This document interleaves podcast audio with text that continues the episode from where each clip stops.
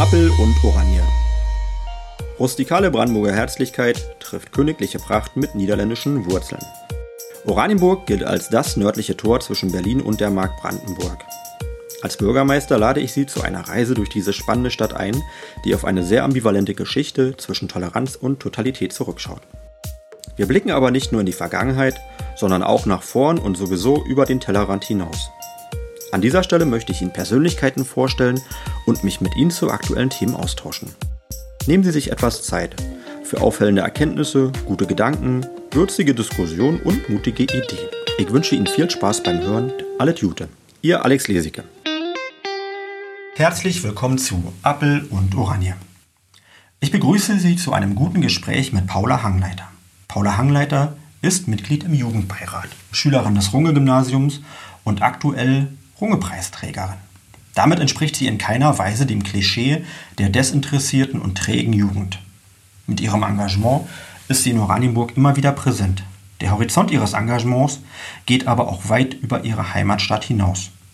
Mit ihr möchte ich einen Blick in die Zukunft wagen. Wie sollten wir Themen angehen, die sich vielleicht gerade erst abzeichnen? Was sind überhaupt die großen, ungelösten Themen der Zukunft? Wie können wir als kleine Kommune unseren Teil dazu beitragen? Wie finden die Generationen Kontakt und Austausch? Was macht ihr Hoffnung und was macht ihr Sorgen? Eins ist für Paula Hangleiter jedenfalls klar. Wenn man die Welt im Kleinen oder im Großen verändern möchte, muss man erst einmal die Ärmel hochkrempeln und die Dinge einfach anpacken. Für mich gehört sie, trotz ihres jungen Alters, zu den Persönlichkeiten unserer Stadt. Danke, Paula Hangleiter. Ich freue mich auf unser Gespräch. Erstmal natürlich vielen Dank für die Einladung, muss ich eindeutig sagen. Sehr, sehr gerne. War mir ein Bedürfnis gewesen. Hab schon so viel von dir gehört und wollte dich auch oh. gerne. Ja, und gelesen, du bist in der Zeitung, du bist omnipräsent und ähm, dann dachte ich, das Gesicht also und äh, den Menschenalter möchte ich gerne ein bisschen persönlich kennenlernen. Also die, die Latte liegt sehr hoch. Ich habe große Erwartungen an das Gespräch. Oh, oh. nee, wirklich vielen Dank. Nee, gerne. So, pass auf, so zum Lockerwerden. Erstmal ein paar Fragen, die, die habe ich dir vorher geschickt. Deine Wirkungsstätte in Oranienburg. Also als erstes natürlich meine Schule. Ich bin am Runge-Gymnasium ähm, Schülerin, jetzt in der 12. Klasse. Mhm. Und da bin ich in vielen AGs und auch in der Schulkonferenz und so weiter aktiv. Ähm, und natürlich hier im Jugendbeirat der Stadt, da bin ich Mitglied, inzwischen auch ähm, ja, Teil des Koordinationsteams. Und das sind eigentlich so meine Hauptwirkungsstätten, würde ich sagen. Glaube ich auch. Und ich glaube, wir werden über beides noch ein bisschen tiefer sprechen. Mhm. Hast du einen Lieblingsort in Oranienburg? Äh, ja, mein Lieblingsort ist absolut der Grabosee. Äh, ich finde es sehr, sehr schön da. Wir sind ähm, nach Friedrichsthal gezogen äh, vor einiger Zeit. Also ich bin inzwischen auch schon wieder weggezogen, aber ähm, der Grabosee war eigentlich der Hauptbeweggrund, nach Friedrichsthal zu ziehen, weil der so schön ist, weil man da super spazieren kann. Letztes Wochenende war ich mit meiner Familie da, also sehr empfehlenswert. Da kann man drüber schwimmen, irgendwie in die illegale Zone, wo die alte. Also, ja, also ich würde es jetzt nicht als illegal bezeichnen. Man kann sich auch mit dem, ähm, da ist ein Mann, der möchte da ein Projekt draus machen. Mhm. Äh, man kann sich auch mit dem in Verbindung setzen und dann kann man sich auch das Gelände angucken. Ich weiß nicht genau, ob das überhaupt. Okay, ich weiß nicht, ob das wirklich rechtens ist. Aber ähm, das haben wir auf jeden Fall schon gemacht. Das ist auch sehr, sehr spannend, weil diese alten Ruinen, das ist schon gefährlich, weil die schon baufällig sind, aber ähm, auf jeden Fall sehr schön anzusehen. Ein magischer Ort auf jeden Fall. Auf jeden Fall. Und also auch ein Ort für viele Filme, also für Horrorfilme und für Hollywood. Äh, ja, Filme da wurde ja irgendwie, ich weiß nicht genau, wie er heißt, aber mit George Clooney der Monument Film. Man. Monument Man, ja, ja. Ich, ich gebe zu, ich habe, hast du ihn gesehen? Ja. Und? Ich fand ihn gut. Also Ehrlich? schon, ja, der ist schon kritisch, auch dramatisch und so, natürlich wegen des Kontexts, aber an sich der Film also, wenn ich ganz ehrlich bin, ich, also ich habe ihn gesehen, genau deswegen, nur deswegen, ehrlich. Also die, die ja. Schauspieler, die haben mich natürlich auch irgendwie gepackt und äh, war auch schon neugierig. Aber ich habe mich, also nach zehn Minuten war mir klar, das wird ein bisschen zäh werden und ich habe mich wirklich durchgequält. und ich kann mich nicht erinnern, dass ich den Ort gefunden hätte. Da waren alle möglichen Ruinen. Äh, also ich glaube, man konnte es schon ein bisschen erkennen, aber es ist jetzt auch schon eine Weile her. Ja, also. zugeben, ja, es ist schon, ist schon ein bisschen verjährt. Nee, aber kann ich bestätigen, es ist ein super schöner Ort und natürlich auch ein Ort, der auch so ein bisschen insofern Fantasie anregt. So, es wäre natürlich ein Traum, wenn da noch mal was draus entstehen würde. Ja, aber das ist, es ist schon eher eine sehr große Angelegenheit. Es, es, ist eher eine Vision. Also es zeichnet sich gerade konkret aus meiner Sicht nicht wirklich was ab. So ehrlich ja. muss man sein. Ja, sehe ich auch so. Aber wäre schon schön. Ja, deine früheste Erinnerung an Oranienburg. Du bist hier Ich bin nicht hier geboren. Äh, Sondern? Ich bin in Berlin geboren. Ich äh, auch. Ja, ich habe es gehört. ähm, äh, wir sind rausgezogen, als ich ungefähr fünf war, glaube ich. Mhm. Und ich muss sagen, ich fand die Frage ein bisschen schwierig, weil so die früheste Erinnerung, ich habe jetzt meine Einschulung gewählt. Ich wurde ähm, in Eden in der Kinderschule, eingeschult. Die kenne ich auch. Ja, ich weiß. Okay. Ich kann dir nichts erzählen. Und ähm, ich glaube, das war so meine früheste Erinnerung, zumindest an die ich mich jetzt so wirklich erinnern kann. Eine gute Erinnerung? Auf jeden Fall. Meine Einschulung fand ich sehr super. Und die Kinderschule war auch okay? Ja, hat mir sehr gut gefallen. Also Kinderschule kann ich sehr empfehlen. Wäre auch einer meiner Tipps. Nein. Achso, ja, das wäre der nächste Punkt. Die ja. nächste Frage. Ähm, nee, Warum? Nee, sag ganz. Also, Kinderschule. Also für mich war sie sehr gut, wenn man einfach sehr viele freie Entfaltungsmöglichkeiten hat. Also das ist ja nach der Frenet-Pädagogik. Das heißt, es geht halt darum, dass die... ist eine Grundschule, eine freie Ach so, Grundschule, ne? ja. Aber weiß vielleicht nicht jeder. Ja, das stimmt natürlich. Ähm, und da hatte man einfach viele Möglichkeiten, sich einzubringen, sich zu beteiligen auch ähm, und oft auch selbst seinen Lernplan zu Wie strukturieren. sieht denn sowas aus in der Grundschule, dass man sich beteiligt? Äh, zum Beispiel, wir hatten einmal in der Woche Klassenrat. Das heißt, die ganze Klasse ist zusammengekommen und ähm, da wurden aktuelle Themen besprochen und die Schüler konnten sozusagen selber einbringen, was gerade Thema ist, was besprochen werden muss. Und es wurde dann auch von den Schülern selbst geleitet und so weiter. Also da gibt es sehr viele Möglichkeiten, was aber jetzt nicht unbedingt an ähm, normalen Grundschulen möglich ist, weil es ist schon sehr zeitintensiv und so weiter. Also es ist schon komplizierter, aber auf jeden Fall ganz gut, finde ich. Ist nicht nur stricken lernen. Es ist nicht nur So stricken das lernen. Klischee vielleicht auch, ne? Nein, keineswegs. Also ähm, klar, man hatte auch die Möglichkeit selbst, also wenn ich jetzt gesagt hätte, ich will unbedingt etwas stricken, dann hätte ich das wahrscheinlich auch machen können. Aber man geht davon aus, dass Schüler sich dann auch selber ähm, ihre Ziele setzen, die auch gut sind. Man hat sozusagen insgesamt eine Vorgabe, was man ähm, erreichen sollte in einem Jahr. Und das hat man sozusagen in eigener Einteilung abgearbeitet sozusagen. Natürlich immer in Kontakt mit Zusammenarbeit mit den Lehrern und so weiter. Mhm. Funktioniert das, also dass es bei dir funktioniert hat, kann man sehen. Ja, es funktioniert nicht bei allen. Also äh, es ist so, ich habe auch andere Schüler mitbekommen, bei denen, die brauchten irgendwie mehr Anleitung, mehr Unterstützung. Ähm, aber für mich persönlich war es sehr gut. Okay, super, danke. Hast du eine Regel Nummer eins und ein Lebensmotiv? Ähm, ich habe eigentlich kein wirkliches Lebensmotiv, aber momentan ist mir eingefallen, ähm, alles ist eine Frage der Perspektive.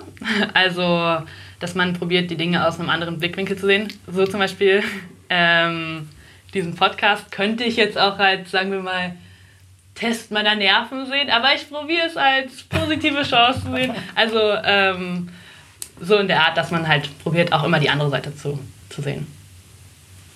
Das das Gute, die Herausforderung, die Chance, nicht die. Ja, also möglichst das Positive natürlich. Also du kannst dich drauf verlassen. Das geht ganz entspannt werden. Du wirst sehr zufrieden sein. Hoffentlich. Aber- ja, bestimmt. Kann ich, kann ich, kann ich verstehen. Also ich glaube, wenn ich mit 17 dem Bürgermeister gegenübergestanden hätte, wäre ich vielleicht. Nee, wahrscheinlich auch nicht so nervös, weil in meinem Aber Fall. ihr Bürger. ich, oh nein. Dein Bürgermeister war ja auch ähm, dein Vater, also Hätte wahrscheinlich für ein kontroverses Gespräch gereicht, gerade mit 17. ne? ja, wahrscheinlich. Aber ich, ich glaube, ich weiß, was du meinst. Ähm, ein paar persönliche Sachen zu dir. Würdest du dich eher als äh, Optimisten sehen oder eher als Pessimisten? Eigentlich eher als Realisten. Das ist die dritte Antwort, ja. Äh, also ich probiere Optimist zu sein, das ist natürlich nicht so einfach, aber an sich, ähm, die Hoffnung stirbt zuletzt. Also ich glaube, sonst kriegt man auch nichts hin. Also wenn man nur das Pessimistische oder das Schlechte sieht, dann äh, hat man auch nicht wirklich eine gute Chance oder eine Motivation, auch was zu erreichen. Also Ich glaube nämlich, dass das so ein bisschen so ein Eindruck ist von der jungen Generation, ähm, dass sie, ähm, also ich will niemand zu nahe treten, aber äh, eher eine pessimistische Generation ist, also im Vergleich zur Vorgängergeneration. Also ich will mal versuchen zu besch- beschreiben, äh, normalerweise ist ja immer so, dass jede Generation ist ja so der Eindruck, der soll es ein bisschen besser gehen als der Vorgängergeneration. Und das Ja. war wahrscheinlich in der Vergangenheit, also in den letzten vier Generationen mindestens, war das auch so gewesen. Also für mich kann ich das auf jeden Fall klar so sagen. Und ich glaube, jetzt ist das so ein Punkt, wo man das Gefühl hat, es könnte kippen mit äh, ein paar großen, auch globalen Herausforderungen. ja. Weißt du, was ich meine? Ich, ich glaube, ich weiß es. Also ich sehe zum Beispiel jetzt als meiner Meinung nach aktuellstes oder naja, zumindest wichtigstes Thema natürlich das Klima. Mhm. Ähm, da sind, glaube ich, viele Leute schon relativ pessimistisch, weil ja. man eben, man weiß es, man hört es in den Medien, die Situation ist schlecht, wir wissen, wir haben viel zu viele Treibhausgasemissionen und so weiter. Und gleichzeitig gesteht sich die Bundesregierung, dass sie ihre eigenen Klimaziele nicht erfüllt. Das ist, also das macht dann natürlich an sich keine Hoffnung. Aber man muss halt auch sehen, dass, ähm, also ich bin der Meinung, dass in meiner Generation sehr viele Leute sind, die engagiert sind, die ähm, wirklich sehr schlau sind und auch wissenschaftlich sich auskennen. Und wenn zum Beispiel bei Fridays for Future eben echt sehr viele Leute auf die Straße gegangen sind, ähm, dann würde ich schon sagen, dass das hoffnungsstiftend ist. Also zusammen, wenn man das zusammen bespricht und ähm, dann sozusagen darüber redet und auch Lösungen findet, dann sehe ich da dann doch immer Hoffnung. Wenn man alleine ist und sich dann irgendwie sehr viele Nachrichten hört oder so, dann ist es, glaube ich, nicht so gut, aber wenn man sich austauscht. Also ich empfinde das ganz genauso und äh, ich glaube auch, dass wenn so die Älteren, darf ich mich zu den Älteren zählen, noch mit 40, ich fürchte, ich muss es mir eingestehen, ähm, also auf die Jugend guckt und ich sage mal auch Leute, die vielleicht noch mal eine Generation vor mir sind, habe ich den Eindruck, dass die insgesamt doch eher sehr positiv, zumindest über die Jugend äh, äh, denken, weil ich glaube, es gab noch nie so eine gebildete Jugend wie jetzt, auch so eine Reife, was so Austausch und Diskurs angeht. Und ich sag mal, wenn man auch mal so guckt, sowas wie ihr raucht nicht, ihr trinkt kaum Alkohol und das, was ihr Alkohol nennt, das ja. ist eher Abfall. Das war halt zu meiner Zeit, also ich, als ich 17 war, zugegebenermaßen, ich möchte sagen, zwei Drittel bis drei Viertel der Leute haben in meinem Jahrgang auf dem Runge-Gymnasium äh, geraucht. Also und äh, selbst die Nichtraucher sind auf die Raucherinsel gegangen, um weil es der geselligste Ort halt einfach ja. an, der, an der Schule war. Und das ist ja heute komplett gar nicht mehr so. Also Raucher sind ja schon aussetzt hier irgendwie schon gefühlt so ein bisschen. Ähm, Schon, ich, ich glaube, das ist eher so, also da stimme ich auf jeden Fall zu, obwohl es natürlich auch sehr von der eigenen Blase abhängt. Bubble, ja, ja genau, natürlich. Ähm, ich glaube aber, dass meine Generation dann eher andere Herausforderungen hat. Also wenn zum Beispiel so Social Media und so ist, dass ähm, es einfach da andere Probleme gibt, die vielleicht auch nicht unbedingt so sofort ersichtlich sind. Aber insgesamt würde ich eigentlich schon sagen, dass meine Generation relativ relativ optimistisch ist. Oder zumindest realistisch. Und das ist auch gut. Das, also wir haben auch behauptet, dass wir realistisch sind. Ja, das, ich weiß nicht, ob das wahr war. Also mit 17. Mit 17 hat man noch andere. Ja, das kann ich dann natürlich erst in der Retroperspektive. Ja, im Rückspiegel sieht das ganz anders ja. aus. Das kann ich jetzt schon versprechen. Ähm, würdest du sagen, dass du eine Streberin bist? Mal ganz eine Streberin? Nee. ähm, vielleicht in der Vergangenheit schon ein bisschen. Aber momentan würde ich auch sagen, zum Beispiel jetzt Streberin sagt ja sehr notenbewusst. Ähm, äh, ja. Okay, ich verstehe. Ich, ich hake nicht weiter nach. nee, also nicht unbedingt. Ich glaube, ich bin eher engagiert momentan und nicht so auf meine extrem guten schulischen Leistungen bedacht. Weil es ist halt auch einfach sehr viel Zeit. Also oft ist es einfach wie genau beschäftige ich mich mit einem Thema und wie viel Zeit meiner Freizeit investiere ich. Und da habe ich halt nicht immer Interesse dran. Also als Streberin würde ich mich nicht bezeichnen. Es, es kommt, also ist mir sehr nahe. Also ich glaube, mir hat damals es ist blöd, wenn ich mich jetzt mit dir zu vergleiche, aber du bist halt auf meiner Schule irgendwie. ja. Ich war ja auch mal 17 gewesen und dann versucht man ja schon sich irgendwie so dran zu erinnern, wie man selber war. Und ich kann dir jedenfalls sagen, ich glaube, mich hat jetzt auch niemand so in die Rubrik Streber eingeordnet. Aber also wahrscheinlich würde sich auch jemand, den ich als Streber einordnen würde, selber nicht als Streber einordnen. Muss man auch eingestehen. Also ich kann mir schon vorstellen, dass andere das über mich denken, aber ich finde eigentlich, dass alle bei mir an der Schule oder zumindest, also wirklich der Großteil, sehr ehrgeizig sind. Mhm. Ähm, und Deswegen ist es jetzt nicht unbedingt so besonders. Aber es ist halt schon so, dass du wirklich auffällst. Also man kann nicht in der Zeitung sehen oder im Jugendbeirat, auf dem Stadtmagazin, im Titelblatt warst du mal gewesen und... Äh ja, aber das war ja im, im Zusammenhang zum Jugendbeirat. Also... Also ich könnte die Liste noch fortsetzen, aber ich sag mal, dass am Ende... Äh, ich finde es auch gut, dass du das selber so ein bisschen gelassener und bescheidener äh, siehst und ich... Äh, mir ist auch klar, also... Ähm, Kennst dieses äh, Phänomen, wie heißt denn das? Äh, Hochstaplerphänomen? Also, dass man selber irgendwie das Gefühl hat, das ist nur eine ganz dünne Fassade, du hast hier einen völlig falschen Eindruck und äh, hoffentlich bricht das nicht ein. Das ist aber eher eine Krankheit, unter der Leute leiden, äh, die es eben nicht nötig haben. Also ne, einfach nimm mal Selbstreflexion. Ja, ich kenne das Phänomen schon, aber man selbst hat natürlich immer einen anderen Anspruch, auch eine andere Sicht auf die Dinge. Also ich weiß auch zum Beispiel, dass ich am Samstag nur bei mir zu Hause rumgehangen habe und nichts Produktives gemacht habe und dann höre ich von meinen Freunden, dass sie dies und das und jenes geschafft haben. Also immer in Relation.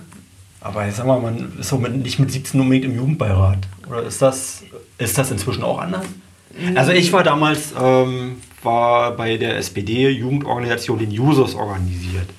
Ja, ähm, das ist doch auch schon mal was. Ja, aber ich war jetzt damit jetzt nicht so der. Also ich bin schon rausgestochen in merkwürdiger Art und Weise. Also es hat schon so ein bisschen was äh, Nerdiges gehabt, wenn ich das so, so sagen darf. Das war jetzt nicht so. Na, den, der ja, Checker war, war ich jetzt dadurch nicht gewesen. Und, äh, also in der Partei bin ich jetzt zum Beispiel nicht. das ist auch, auch heute eher unüblich, ne? Also nee, ja, das ist nicht Politisches so. Engagement, Engagement schon, aber jetzt nicht in einer bestimmten Partei. Ja. Hättest du eine Partei? Also du musst es nicht sagen. Äh, welche? Also die du, zu der du irgendwie liebäugelst oder? Ah, ich finde es schwierig. Ähm, ich, ha, also ich würde mich. Im Zweifel sag's lieber nicht. Also ich, ja, ich bin nicht festgelegt. Also deswegen bin ich ja noch in keiner Partei. Wenn ich jetzt ähm, überzeugt wäre ja. von einer Partei, dann würde ich mich wahrscheinlich da schon irgendwie ein bisschen besser informieren, ein bisschen organisieren. Aber ähm, ja, da bin ich noch nicht, ehrlich gesagt. Okay. Äh, deine Hobbys hast du ja schon ein bisschen angerissen. Äh, hast du neben deinem politischen Engagement auch noch so, ich sag mal, bodenständige Hobbys, sowas wie Reiten oder. Äh bodenständige Hobbys. das hört sich halt auch so ein bisschen. Ähm, die, also eigentlich, ich bin halt neben dem Jugendbeirat bei uns in der Schule in verschiedenen AGs. Mhm. Ähm, Zum Beispiel? In der Chemie AG. Also da machen wir so. da ist es bodenständig auf jeden Fall. Das hört sich jetzt auch schon wieder sehr nerdig an. ähm, da machen wir hauptsächlich Experimente, äh, aber halt so das, worauf wir Lust haben. Das heißt eigentlich, man mixt ein paar coole Chemikalien und, und dann hat man eine Knall. große, ja, also das ist es eigentlich. Ähm, und dann bin ich noch in der AG Pro Individualität, PI kurz. Das ist bei uns an der Schule so eine Art, äh, ja, die Antirassismus AG sozusagen. Ähm, da machen wir verschiedene Projekte, planen und so weiter. Ach so, und ja, ich mach, nee, mach weiter. Und ähm, sonst bin ich äh, so sportlich, gehe ich sehr gerne laufen. Das ist aber halt eher so was Persönliches. Also das mache ich. Hast du eine Lieblingslaufstrecke, die du empfehlen kannst? Oh, ich weiß gar nicht, ob ich die verraten sollte. ähm, ich laufe sehr gerne am Kanal entlang. Also ähm, zum Beispiel über. Oh, ich jetzt Jetzt werde ich mich verirren, weil ich bin ganz schlecht in Stra Straßennamen. Du, aber ich, ich könnte sein, dass wir die gleiche Laufstrecke haben. Ja, ich, ich glaube, du bist bei in der Ecke, ne? Ja, also wie kann man es am besten beschreiben? Also hinterm Schlosspark ist Hinterm Schloss am Kanal entlang. Richtung Sachsenhausen und. Ja, genau. Mhm. Oder wahlweise. An der Biberfarm vorbei dann. Genau. Und, Nutria Farm, Entschuldigung, das ist Entschuldigung, weiter. Da waren Nutrias drin gewesen, keine Biber, auch wenn die Straße heißt zur äh, Biberfarm. Also das ist ein oh. großes historisches Missverständnis. Oh, oh, das wusste ich auch nicht. Ja. Ja, Wäre ein großer Fehler gewesen. ähm, und sonst auch am, äh, in Friedrichsthal kann man super am Kanal entlang laufen. Also das kann ich sehr empfehlen. Das sind wirklich also insgesamt am Wasser. An der Schleuse. Ja, genau. Ja, ich, genau, ich muss auch irgendwie immer Wasser haben. Also ich gebe zu, jetzt gerade aktuell, naja, habe ich noch Potenzial, könnte ich mal wieder öfter laufen, aber wenn ich mich überwinde, dann, dann immer gerne am Wasser irgendwie. Ja. Das, das ist irgendwie auch beruhigend. Ähm, das hatten wir schon. Äh, Jugend von heute hat dich schon ein bisschen angesprochen. Ich glaube, dass die Jugend von heute politischer ist als früher. Glaubst du das auch? Ist schwierig zu sagen, finde ich, weil ich kenne ja praktisch nur meine Jugend. Also. Ähm, Bleiben wir dabei. Das ist ja auch ein guter Ich Teil. finde, meine, meine Generation oder die Jugend heutzutage ist schon relativ politisch. Also, wenn ich mir meine Geschwister, meine Freunde, die Leute in meiner Schule angucke, auf jeden Fall. Ähm, vor, allen Dingen, vor einigen Jahren war ja auf jeden Fall noch so Kritik, dass die jüngere Generation unpolitisch ist. Aber das ähm, hat sich auf jeden Fall seit Fridays for Future meiner Meinung nach gewendet. Ähm, und auch insgesamt, ich kenne sehr viele Jugendliche, auch über Social Media, die sehr vernetzt sind und sich auskennen und so weiter. Also sehr politisch. Du hast vorhin schon mal von Social Media gesprochen, dass das ein besonderer also eine besondere Herausforderung deiner Generation ist. Ja, auch. Ich habe, also ihr habt ja das Glück, dass ihr damit groß werdet und dass es für euch normal ist. Also ich glaube, das ist eher eine Herausforderung für meine Generation oder vielleicht noch ältere, die also es ist schon sehr verwirrend irgendwie. Ich kann mich, kannst du, kennst du noch StudiVZ? Nee. Das, das, dachte ich mir nämlich. Also das ist der Vorgänger von, von Facebook gewesen, war seit, seit seiner Zeit viel größer gewesen. Damit habe ich noch zu meiner Studienzeit halt, äh, das ist auch schon wieder ein paar Tage her, gearbeitet und bin dann erst später zu Facebook gegangen. Ich war, glaube ich, einer der mit der ersten, die oder der frühen zumindest, die zu Facebook gegangen. Und auch Facebook kennt jetzt nicht mehr jeder in einer Generation, glaube ich. Also das Spiel ist ja, also Facebook geht hat gar keine nicht Relevanz mehr. mehr. Nee, also Warum nicht? Ähm, tja, was soll ich sagen? Weil meine anderen, Alte Leute oder? Ja, das sind ältere Leute. ähm, also sei, sei ruhig ehrlich. Meine, meine Leute, mit denen ich vernetzt bin, äh, sind nicht mehr bei Facebook. Allerdings Instagram und TikTok? Ja, ja, also Instagram ist, würde ich sagen, ist somit das Wichtigste. Allerdings muss man auch sagen, Instagram gehört natürlich auch zu Facebook. Also ja, keine Frage. indirekt ist es auch Facebook. Was ist hier raus? Also Instagram ist übrigens, so ehrlich will ich sein, so die erste Locke, wo ich gesagt habe, ich habe keine Lust mehr. Ich bin. Schon bei Instagram. Also bei mir war das jetzt erst bei TikTok.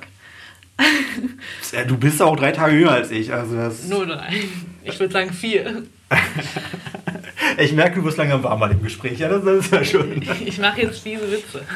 Ja, ich, ja, du, ich äh, bin, in meinem Job muss man das aushalten. Das ist schon in Ordnung. Also zügel dich bitte nicht. Okay.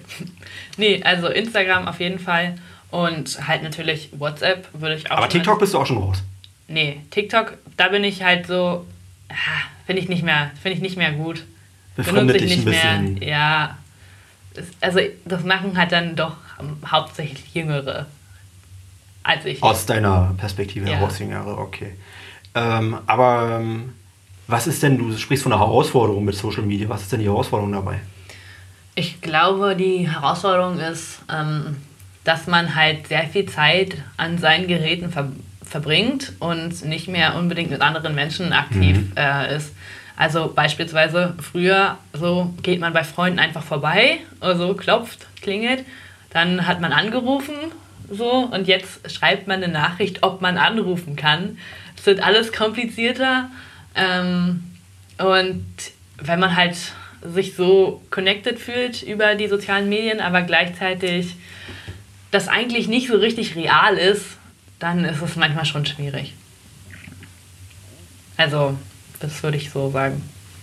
Okay, also ich kann dir mal sagen, warum ich fremdle mit äh, sozialen Medien. Also das ist, wie gesagt, ich kann bei TikTok und Instagram nicht mehr so richtig mitreden. Also was ich über TikTok höre, ist zu schnelle Sch Schnitte, sowas wie Twitter. Also da, da bin ich auch raus, weil äh, Ja, Twitter ist aber. Gedankenschnipsel ist, ist, also das ist, was ich irgendwie ablehne. Ja.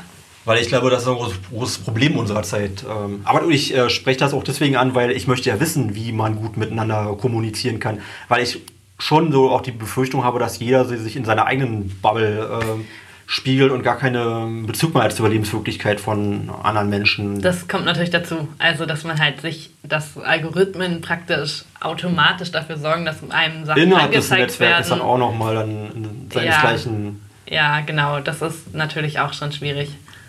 Das ist, also ich glaube, das ist auch ein Problem. Und ich habe bei Facebook zumindest das Pro, also das Problem, gut, das, das kennst du dann eben dann auch nicht mehr wirklich. Hast du das jemals äh, gepflegt? Also hast du dich mal angefangen damit auseinanderzusetzen? Ja, also ich habe mich mal angemeldet, aber ich erinnere mich nicht mehr so richtig daran. Und das, also ich habe es halt auch nicht aktiv genutzt. Es war nur so, ich glaube, ich hatte eine Freundin, die hatte nur Facebook und deswegen habe ich mich angemeldet, aber mehr nicht. Also Und das ist aber auch wirklich brutal, weil Leute, die auf Facebook sind, die denken, jeder, das ist die Welt, damit hat man Kontakt zu allen. Und früher dachte man das Gleiche, wenn man einen Leserbrief in der Zeitung geschrieben hat. Und das ist, das ist ja auch nicht mehr so.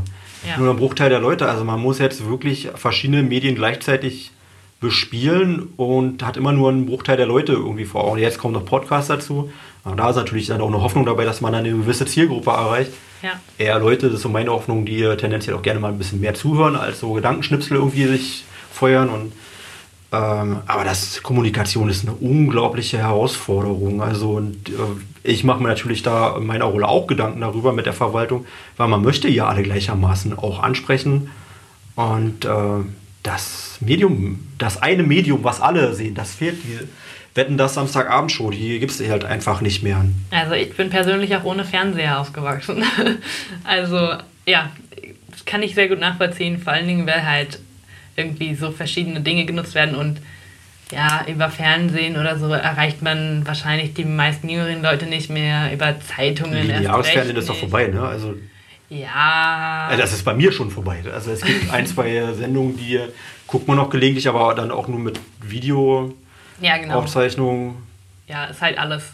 Aber Sonntagabend Tatort, das. Äh, das gibt früher Leute, die sind dann halt, haben keine Termine angenommen oder sich nicht getroffen, weil Sonntagabend war Tatort gewesen. Gibt Leute, die machen das immer noch, auch ja, in meiner Generation. Das ist natürlich auch so eine Art Bubble dann. Also das fände ich auch schon damals sozusagen kritisch irgendwie. Aber ich fürchte, du kannst mir jetzt nicht helfen, dass du mir jetzt sagst, das ist das eine Medium, das soll man bespielen, um... Also ich würde momentan sagen, dass es Instagram ist, aber es ist schwierig, ähm, weil halt das auch nur meine Perspektive ist. Also das ist sozusagen aus meiner Sicht das, was die junge Generation am meisten nutzt. Ältere Leute benutzen aber, glaube ich, auch wissenschaftlich belegt eher Facebook, also das richtige Facebook noch. Deswegen, eine Lösung gibt es, glaube ich, nicht mehr. Und dann ist ja auch die Frage, wie viel nutzt man? Also Instagram funktioniert ja auch völlig anders. Also eher Bilder, ne? Und, ja, Bilder. Und ja, was, also wie kann man damit kommunizieren, ne? Und, äh, ja, es ist halt aufwendig. Eher Slogans und sag ich mal. Es ist halt grafisch sehr gut inszeniert immer. Also ich finde, es gibt zum Beispiel auch vom WDR oder von bestimmten Medien, Tagesschau und so, die haben auch gute Kanäle, die mhm. halt auch die Informationen dann kurz und knapp und visuell dargestellt gut übermitteln. Also es geht schon, aber es ist halt schwieriger als ein einfacher Text. Mhm. Du bist Runge-Preisträgerin. Kannst du mir mal neben, will ich auch erwähnt haben, Xenia Prikul, ne? Ja, Xenia. Ähm, ihr seid ein Jahrgang, ne? Und kannst du mal erklären, also nicht jeder, der, also die Runge-Gymnasiasten und die ehemaligen, die kennen das, aber was ist der Runge-Preis? Ich weiß, das ist wirklich eine richtig große Auszeichnung. Ähm, ähm, aber wie, was ist es und äh, wie bist du dazu gekommen? Also, was ist der Runge-Preis? Äh, der Runge-Preis wird immer an ein oder mehrere Schüler der 11. Klasse, also des 11. Jahrgangs, ähm, vom Runge-Gymnasium verliehen. Mhm. Und es ist so, dass ähm, alle Schüler und Lehrer da Vorschläge einsenden können mit Begründung. Und der Förderverein, ähm, der den Runge-Preis verleiht, ähm, der wählt dann aus, wer der Preisträger oder die Preisträger werden. Mhm. Und ich und Xenia sind das eben geworden, ähm, weil wir beide ja, das sage ich jetzt einfach mal so, aber wir sind halt beide relativ engagiert. Und ähm, Xenia hat zum Beispiel bei uns an der Schule sich maßgeblich für die Projektwoche eingesetzt und die durchgebracht, organisiert und so weiter. Wir sind beide in der Schulkonferenz und so weiter, treten dafür verschiedene Sachen ein. Oder zum Beispiel auch in der Kulturgruppe. Und ähm, ja, dafür haben wir den bekommen. Ihr seid keine Konkurrenz? Äh, wir sind, nee, nicht wirklich. Also, ähm, ich denke, man muss auch unabhängig voneinander einfach das machen, was man machen möchte. Und Xenia und ich, wir sind halt in vielen ähm, Dingen auch der gleichen Meinung. Also, ja, und haben uns dann auch gut unterstützt. Zum Beispiel in der Kulturgruppe ist es auch ganz schön, wenn man nicht der einzige Schüler ist, der da hingeht, sondern hat man eben noch jemand anderes und kann sich schon austauschen. Die Kulturgruppe, die macht so, äh, also bereitet also, vor und nach, ne? Also was ja. so Veranstaltungen mit Technik und sowas. Genau, die Kulturgruppe, die organisiert, was halt so ein bisschen ja, kulturell in der Schule passiert. Also, mhm. Welche Veranstaltungen gibt es? Haben wir ein paar Mottotage? Wird dekoriert jetzt zum Beispiel an Weihnachten? Dafür ist die Kulturgruppe. Habt ihr in diesem Jahr viel zu tun? Das ist ja gerade sehr frustrierend. Ja, also dieses Jahr ist natürlich, es gibt nicht so richtige Veranstaltungen, aber wir hatten jetzt zum Beispiel wegen Karneval so eine Woche bzw. drei Tage, an denen sich die Leute verkleiden sollten und dann wurde halt das Haus dekoriert und jetzt zu Weihnachten wollen wir nochmal was ähnliches machen, dass man die Schüler animiert, mit Weihnachtsmütze oder so zu kommen. Also, dass wenigstens so ein bisschen Gemeinschaftsgefühl auftritt, obwohl ja eigentlich zum Beispiel die Lerngruppen, also oder die Jahrgänge und Klassen eigentlich sollen, ähm, die sollen eigentlich möglichst getrennt werden. Mhm. Ähm, aber damit man trotzdem noch so ein bisschen Gemeinschaftsgefühl als Schule hat. Also, das ist aktuell so das Hauptziel.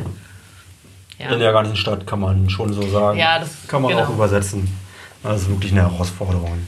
Ja. Und das Schlimme ist, viel, oftmals gibt man sich viel Mühe, um noch irgendwas möglich zu machen und im entscheidenden Moment muss man sich dann eingestehen, nee, funktioniert trotzdem gar nichts und dann hat man wieder für umsonst gearbeitet. Ja, Ja, heute ist genau die Geschichte. Ja. Ja, wir haben für ähm, die Chemie AG äh, ein, eine Idee, ein Konzept gehabt äh, für den Tag der offenen Tür, damit wir was aufnehmen, weil zum Beispiel der Tag der offenen Tür wird jetzt bei uns an der Schule und an den anderen wahrscheinlich natürlich auch nicht möglich sein, dass man sich dann irgendwie präsentiert und dann ist genau jetzt die Zeit, in der eigentlich der Lockdown beginnen würde und nur noch die Abschlussklassen wirklich zur Schule gehen. Also sehr kurzfristig kann sehr viel abgesagt werden.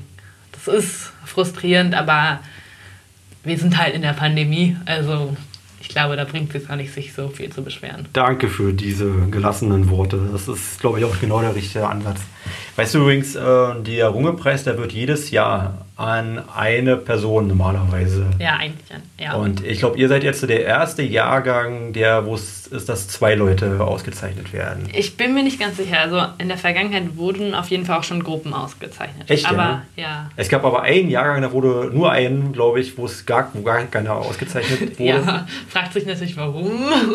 Das war, das war genau mein Jahrgang. Oh, wirklich? Wirklich. Das ist ja schon ein bisschen peinlich.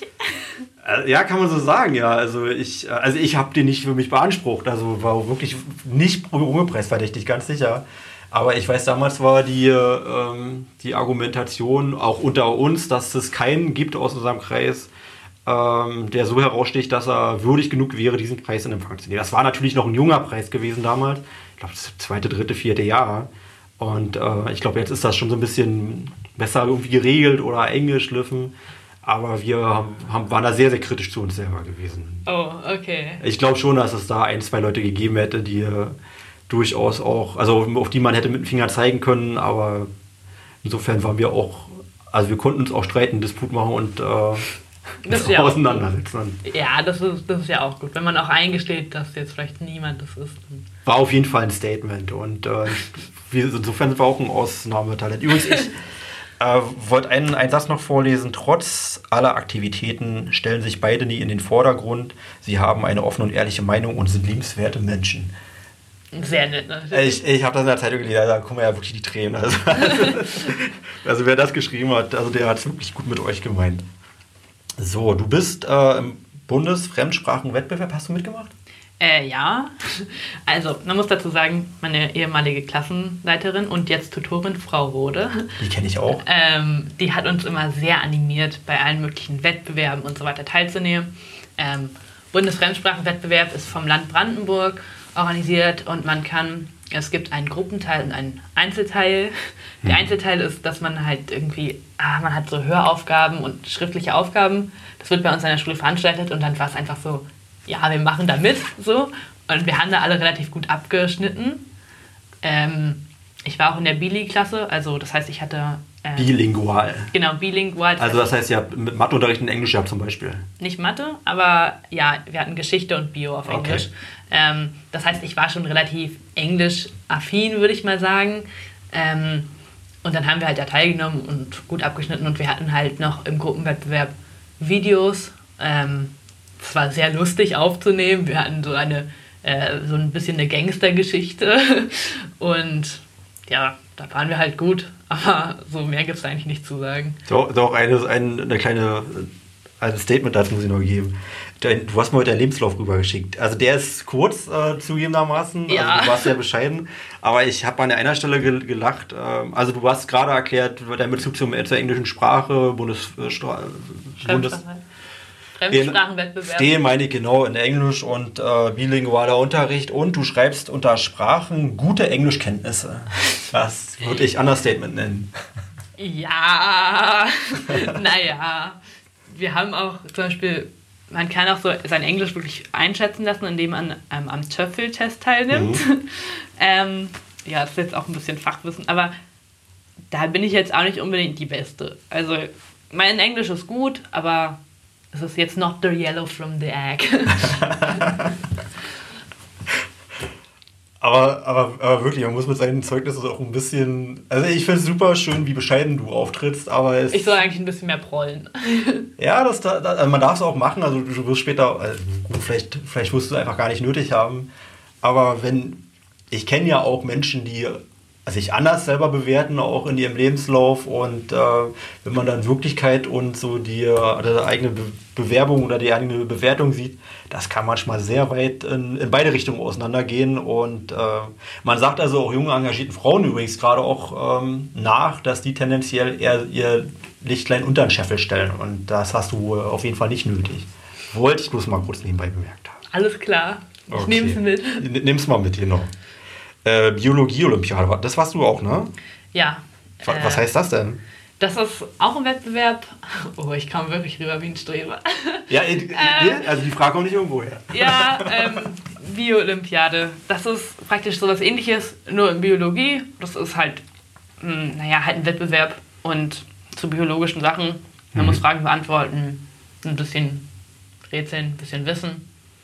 Ja, da war ich ganz gut. Leider ging es dann ähm, in der nächsten Runde. Gute Biologiekenntnisse musst du dann nachschauen. Ja, ich habe auch Bio-LK, also Leistungskurs. Ähm, bei wem? Bei Herr Götz, aber der ist. Okay, nee. also Frau Rohle kann ich noch grüß ganz herzlich. Ah, äh, natürlich.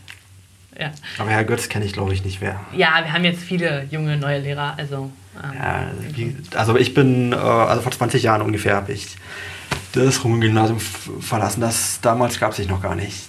Ja. Aber ich habe auch gemerkt, ein paar Leute aus deiner Zeit, die kenne ich auch. Äh, ich wollte es bloß mal kurz erwähnt haben, aber vielleicht ohne andere Funktion. Äh, Frau Steding, die kennst du, glaube ich. Frau Steding ist jetzt Vorsitzende im Förderverein. Ja, und die war meine Chemielehrerin und. Oh, die war Chemielehrerin. Das kann ich mir ja gar nicht vorstellen.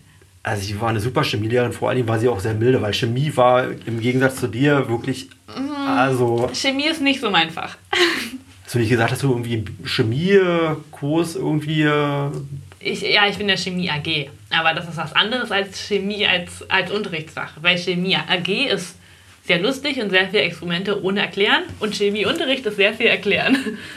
Also ich, ich wollte die Gelegenheit nutzen, um mich bei Frau Steding zu bedanken, weil Frau Steding hat also äh, Großes getan, indem sie mich ja durch den Chemieunterricht durchgelotst hat. Ja. Wir haben auch Gruppenarbeiten gemacht und äh, das war meine Rettung auch, weil ich, also meine Qualifikation war eher, die Röhrchen sauber zu machen. Andere haben dann noch ein bisschen was geschrieben irgendwie und so habe ich dann durch ein paar solide Gruppennoten dann noch den. ja. Also danke, Frau Stediger an der Stelle. Und übrigens Herrn Krüger, den, den kenne ich auch noch als äh, Lehrer, der hat damals Mathe gemacht und ich glaube, der hat heute immer noch so einen relativ einzigartigen trockenen Humor. Also den hat er jedenfalls damals gehabt. Und, äh also ich kenne ihn nicht aus dem Unterricht. So. Ähm, macht er Unterricht? Er macht Unterricht Psychologie. Ja, richtig, ähm, ja, richtig. Mathe und Psychologie, hm, genau. Also Mathe macht er, glaube ich, gar nicht mehr, aber ähm, Psychologie habe ich nicht gewählt persönlich. Aber ich kenne ihn natürlich so durch, naja, mhm. Schülerengagement ähm, und trockenen Humor. Also er hat schon, schon guten Humor. Ja, ja, ja, ja.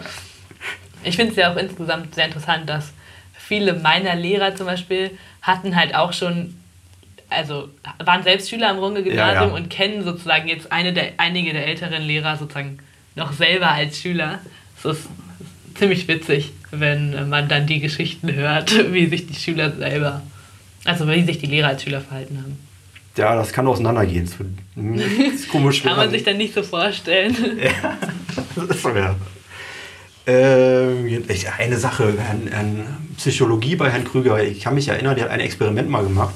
Und zwar, also er hat ja mal so eine ja, Fallstudie gemacht. Also so, da durften wir uns daran beteiligen. Und einmal durften drei Schüler vor die Tür gehen und sollten dann wieder reinkommen und irgendwie sich an den Tisch setzen und ähm, ja, dann über irgendwas berichten oder irgendwie sprechen. Also das war einfach nur die Ausgabe rausgehen und ihr werdet dann reingerufen. Und da waren dann drei Schüler an einem Tisch. Und ich bin als erstes reingekommen und habe mich in die Mitte von dem Tisch gesetzt, also auf dem mittleren Stuhl. Und habe dann verstanden, dass das die eigentliche Aufgabe gewesen ist. Einfach nur zu beobachten, wer wird sich jetzt auf welchen Stuhl setzen. Okay, und was ist dann herausgekommen? Naja, also, ja, also auf jeden Fall haben wir es einfach nur festgestellt. Ich bin als erster reingekommen, habe mich auf den mittleren Stuhl gesetzt und habe mich dann aber auch irgendwie für geschämt, also dass ich mich dann, äh, also was sagt das über mich aus? Ich fand das. Ich will äh, Kontakt zu beiden anderen Menschen. Das war jedenfalls kein Ausdruck von Understatement, eher in die andere Richtung. Weißt du? Nicht schlecht. Ja, sowas ist natürlich interessant. Ja, ja, ja. Hat mir aber zu denken gegeben. Also es hat etwas in mir ausgelöst. Ja, im Nachhinein muss ich auch sagen, ich glaube, Psychologie ist schon ein sehr, sehr spannendes Fach. Ja, auf jeden Fall, wirklich. Mhm. Du, dann muss ich noch Frau Bendrath äh, äh, Frau Bendrath. Oh, ja. Gute Seele, oder? Absolut gute Seele. Unfassbar lustig. Ich hatte sie als Mathelehrerin ähm, von der 7. bis zur 10. Klasse. Mhm. Und jetzt habe ich sie nicht mehr, aber oh, unfassbar gut, ja. Du bist bei, mit ihr irgendwie in der AG Briefe für Kenia gewesen. Genau, ähm, sie leitet einen Briefaustausch mit einer Partnerschule in Kenia. Mhm. Schon seit Jahren, also wirklich seit Ewigkeiten. Ähm, und da haben wir sozusagen halt Brieffreunde und ja, mehr gibt es eigentlich nicht zu sagen. Wir treffen uns jetzt nicht so wirklich, sondern wir kriegen halt die Briefe und Frau Bendrath organisiert halt alles, dass es verschifft wird, dass man Kontakt zu denen hat, dass wir uns darum kümmern, dass wir auch ein bisschen Geld einnehmen, dass wir ähm, ja dieses Porto, also eine Briefmarke? Genau, eine das Briefmarke. Das gab es früher mal ja nicht. äh, dass wir das bezahlen und sowas, ja. Na, ihr seid ja jung, vielleicht trefft ihr euch auch noch. Ja, nee, also Frau Benrath, äh, wirklich, die hat ja noch eine so gute Erinnerung. Ich, man sieht sie manchmal irgendwie beim, im Supermarkt. Man sieht sie natürlich, man kann sie gut erkennen, wegen der Größe. also, eventuell kann sie uns zuhören, ja. Also. Oh nein, Frau Benrath, nehmen Sie es mir nicht übel. Du, und, und da, muss ich jetzt bloß mal sagen, ich äh, könnte jetzt natürlich die Reihe fortsetzen. Also vielleicht gibt es da noch zwei, drei Leute, aber bestimmt habe ich jetzt irgendjemand vergessen und äh, das soll mir derjenige nicht übel nehmen. Äh, ich denke sehr gerne an meine Schule zurück. Aber einen Namen, den wirst du wahrscheinlich gar nicht mehr kennen, den muss ich trotzdem nochmal irgendwie erwähnen. Frau äh, Heidrun Nox, ähm, die hieß früher Baumgart, das war meine Theaterlehrerin. Äh, Sagt mir nichts. Nee, die, die ist auch, glaube ich, um die Jahrtausendwende ist die, die hat damals die Theatergruppe Obst, die gibt es, glaube ich, noch. Obst, ja. ja. Das soll heißen Oranienburger Schülertheater. Wusste ich gar nicht. Ja, das wusste ich, das habe ich auch gerade mal irgendwo gelesen. Aber wir haben immer gesagt, Oranienburger Bombenstimmung. Das hat viel besser, war auch sehr viel einprägsamer gewesen. Äh, also kurz Obst, da war ich auch dabei gewesen. Und vor allen Dingen war ich damals mit ihr im DS darstellendes Spielunterricht. Ich weiß nicht, ob es den immer noch gibt. Ja, da ging das los. Und eine Sache, also die, die war halt so bezeichnend für äh, sie gewesen, die äh, muss ich erzählen. Und zwar gab es dann so ein Auswahlverfahren. Also nicht jeder ist ja für Theater geeignet. Ja. So, also durften alle dann vorsprechen, richtig wie im großen Theater. Und dann äh, wir haben auf der Bühne gestanden, sollten nur improvisieren und äh, es war definitiv nicht, also ich war wirklich sowas von nicht geeignet nach diesem Test, äh, weil er auch, naja, auch schon so ein bisschen gestraft war von der Jugend. Also sehr viele Teenager-Komplexe und äh, hat sich nachher verwachsen zugegebenermaßen. Okay. Aber zu dem Zeitpunkt äh, war ich wirklich so steif gewesen und auch so verunsichert und äh, ja, mir war auch klar gewesen, dass das, ich bin raus aus der Nummer. Und äh, sie war dann auch so nett, kam zu mir, war ganz mild gewesen und hat mir gesagt, äh, das äh, war leider nichts, das hast du wahrscheinlich selber gesehen und ich würde dir empfehlen, das nicht zu machen. Und ich wusste aber schon damals, dass ich das machen möchte, unbedingt machen möchte, weil ich auch wusste, mein Papa war damals Bürgermeister gewesen, wenn du wirklich irgendwann lernen möchtest, vor Leuten zu sprechen, dann musst du in diesen kalt, dieses kalte Wasser springen und du musst lernen, irgendwie klarzukommen in so einer Situation. Und ich habe irgendwie hoch und heilig versprochen, ich, ich weiß, das war nichts, aber ich weiß, dass ich es kann. Und sie möge mir bitte eine Chance geben, ich werde sie nicht enttäuschen. Und sie hat ja gesagt. Und ein Jahr später ich dann, war ich nicht nur im DS-Kurs, sondern auch beim Theaterspielen und sie hat mir dann später gesagt, das war das letzte Mal, dass sie dieses Auswahlverfahren gemacht hat, weil äh, ich da auch wirklich aufgeblüht bin und das war für mich das Größte. Richtig gut. Und äh, also genau, danach gab es dieses Auswahlverfahren nicht mehr und äh, das, da habe ich hier richtig viel zu verdanken. Andere Leute können einem sehr gut erklären, warum man für etwas nicht geeignet ist, auch in der Schule sicherlich, auch Lehrer. Ja. Aber junge Menschen stärker zu machen, den Rückgrat zu geben, das, das ist so das, woran man sich später erinnert. Und das war für mich Heidrun Baumgart, Heidrun Nox und die ist zuletzt in diesem Jahr gestorben und oh. ja, deswegen, ich denke so gerne an sie zurück und Gott hat sie selig. Das wollte ich jetzt heute auch bei der Gelegenheit nochmal. Der eine oder andere Runge Schüler oder ehemalige wird vielleicht zuhören und sich auch an sie erinnern. Das wollte ich deswegen einfach nochmal gesagt haben. Das ist sehr, sehr schön. Ja, ganz tolle Frau. So, jetzt lassen wir die Kurve nochmal kriegen. Ein harter Schnitt. Aber Jugend debattiert. Jugend debattiert. Hast du auch gemacht. Mhm. Und du bist aber keine Streberin. Ähm, Jugend debattiert habe ich aber nicht freiwillig gemacht. Ja. Das war so, dass bei uns das niemand in der Klasse machen wollte. Ja. Dann haben andere Leute, manche andere vorgeschlagen und schließlich hat dann unsere Lehrerin gesagt, ja, du und du, ihr macht das jetzt. Und dann war ich da leider dabei. Ähm, ich hatte unglaubliche Angst. Ich glaube, ich hatte noch nie so eine Angst in meinem Leben. Es war nur an der Schule intern und Mhm. oh, es war sehr, sehr beängstigend. Aber ähm, Wie kann man sich denn sowas vorstellen? ja, Jugend debattiert ist so, ähm, dass vier Leute debattieren und man hat eine zugewiesene Position. Also, Also eine Meinung, die deiner Meinung entspricht? Nee, das ist zugewiesen und man kann das nicht beeinflussen. Mhm. Also ähm, pro oder contra eben. Und dann gibt es, also es ist ein bisschen wie eine Diskussion, nur mit mehr Regeln eigentlich. Also es gibt eine Einführungsrede, dann gibt es eine freie Diskussion und einen Endteil. Und alles ist halt zu einem Thema, das also vorher vorgegeben wird. Und das wird dann bewertet, wie gut man da abschneidet, welche Argumente hat man, wie ist man sprachlich fähig. Ähm, und wenn man halt in der Schule besonders gut ist, dann kommt man weiter in den Regional, äh, ja, in den Regionalwettbewerb Mhm. und dann weiter in den Landes- und dann in den Bundes. Also das geht über sehr viele Ebenen. Wie weit bist du gekommen? Ich bin nur bis zum Regionalteil gekommen. Also Aber da warst du dann aber auch erfolgreich? ähm, würde ich jetzt nicht sagen. Also du bist auf jeden Fall sehr eloquent. nee, also das war jetzt. Ich war bei uns in der Schule ganz gut. Und im Regionalteil war es dann aber schon relativ schwierig. Und ich muss dazu sagen, es war nicht unbedingt das, was ich wollte. Und ich, also ich bin dann noch nicht weitergekommen. Und Das ist auch so eine ganz prägende Erinnerung. Wir haben so etwas ähnliches mal gemacht. Und zwar Professor Hajo Funke. Der ist äh, Professor übrigens für Extremismusforschung, und, äh, insbesondere Rechtsextremismus. Der hat auch ganz viel mit Oranienburg gemacht. Der hat auch viel damit zu tun, dass äh, die Runge-Schule zur Schule ohne Rassismus geworden ist. Heißt, ist das der richtige Name? Ja, ich glaube. Schule ohne Rassismus, Schule mit Courage. Ja, genau. Also da hat er auch einen Teil dazu beigetragen. Also ich glaube, die Runge-Gymnasiasten waren, könnte sein, dass es die ersten waren. Aber ich will nichts Falsches sagen. Wir waren auf jeden Fall, ich glaube, die erste Schule hier im Ne, war es so, ne? ja. Genau. Ähm, jedenfalls war das auch ein ganz toller, also ein Politologe gewesen von der Freien Uni Berlin und der hat uns auch mal bei ähm, den Projekttagen begleitet. Und äh, da haben wir auch sowas ähnliches gemacht, auch für, also für mich eine prägende Erinnerung.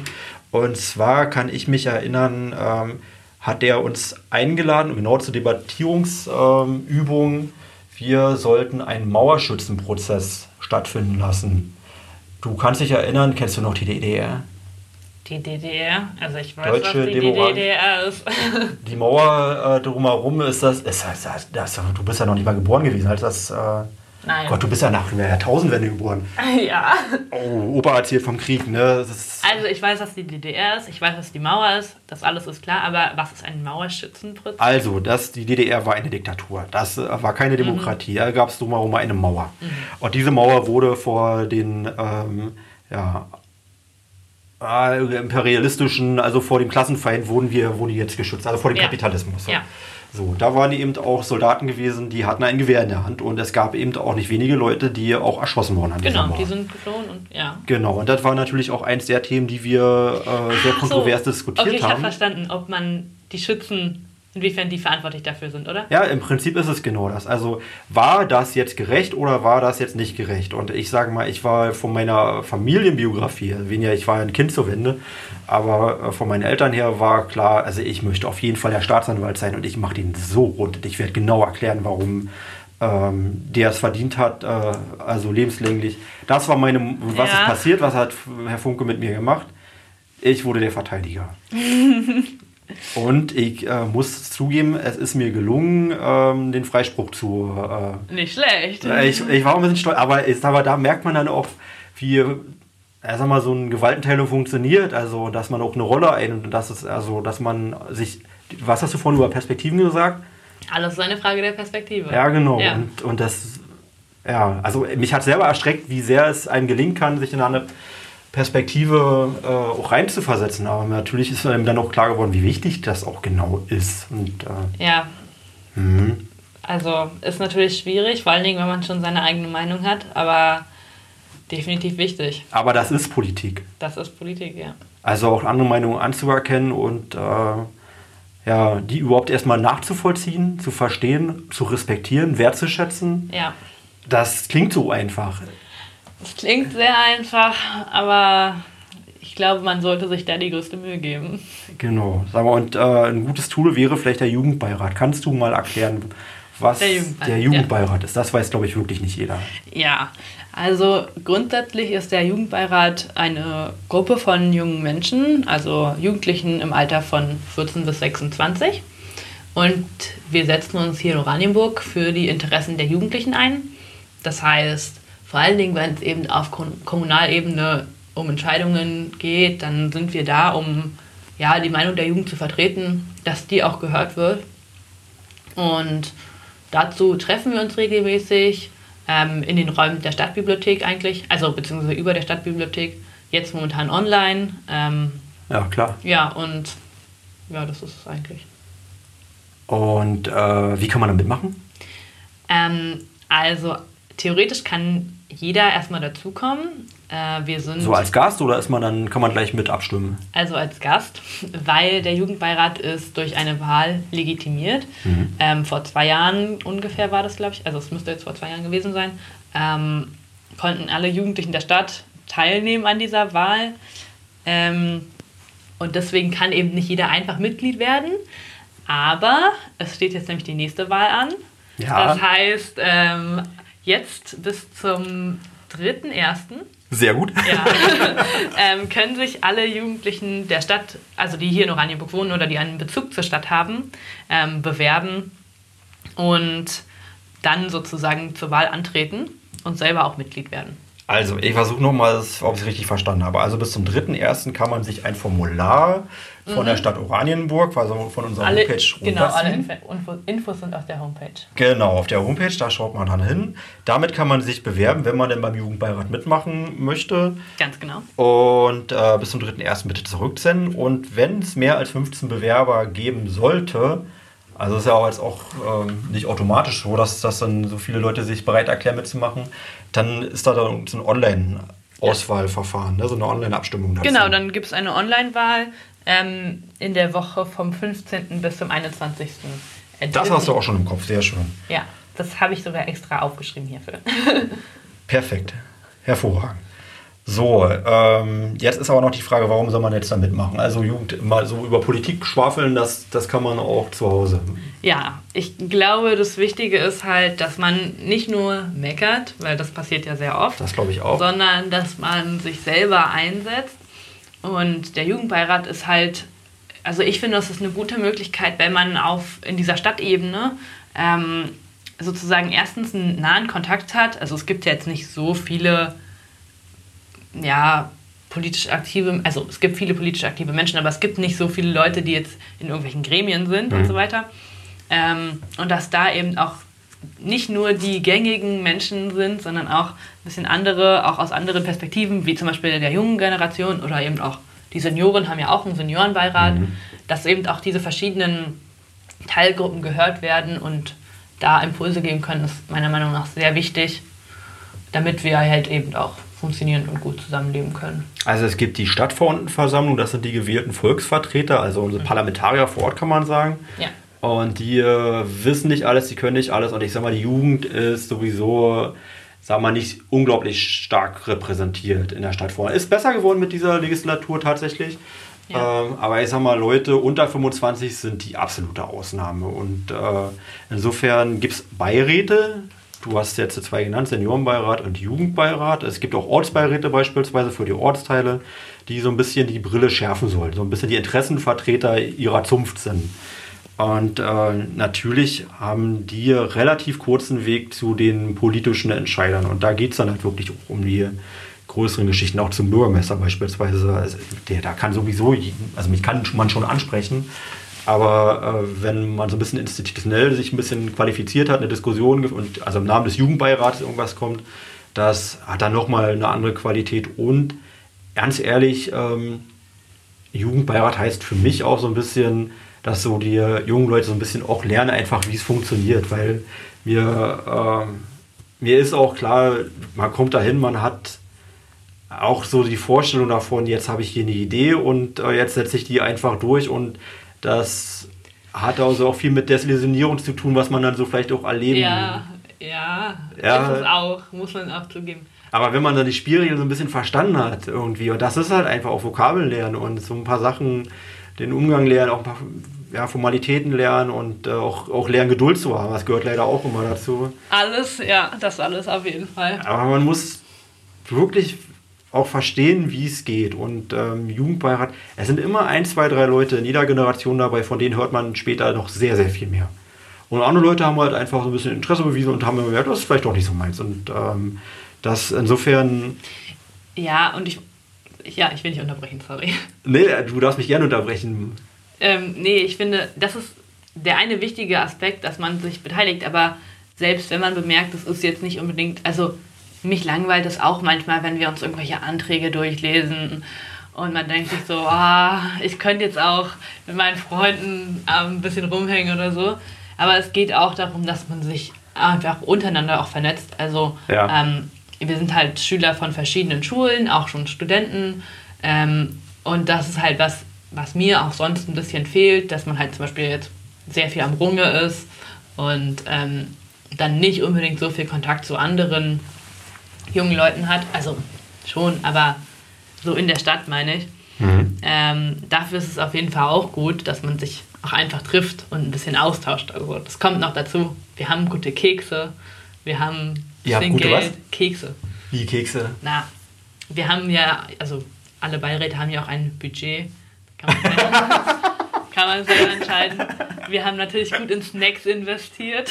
Ja, nee, ja klar, natürlich, naheliegend. Also das ist sozusagen nicht nur, dass man sich trifft, sondern dass Soll man auch ein bisschen Spaß machen. Genau, ja. es macht Spaß. Man kennt die anderen Leute dann, die auch ganz andere Einstellungen haben, aber es ist super lustig.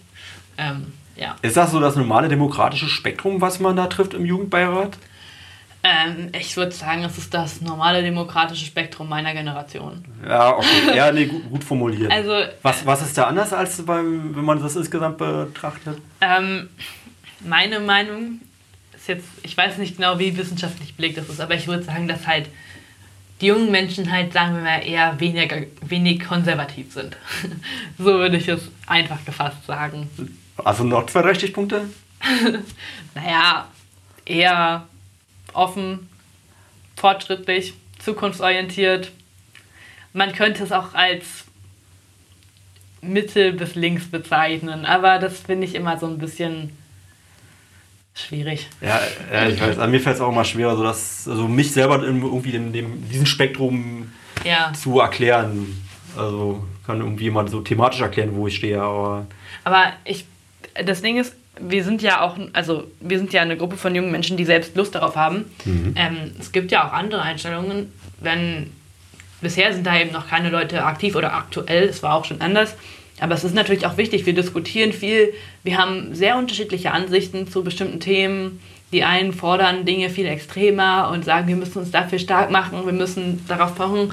Und wir sagen aber nein, das, das sollte nicht unser wichtig. Also da gibt es Diskussionen und ähm, das ist ja auch gewünscht.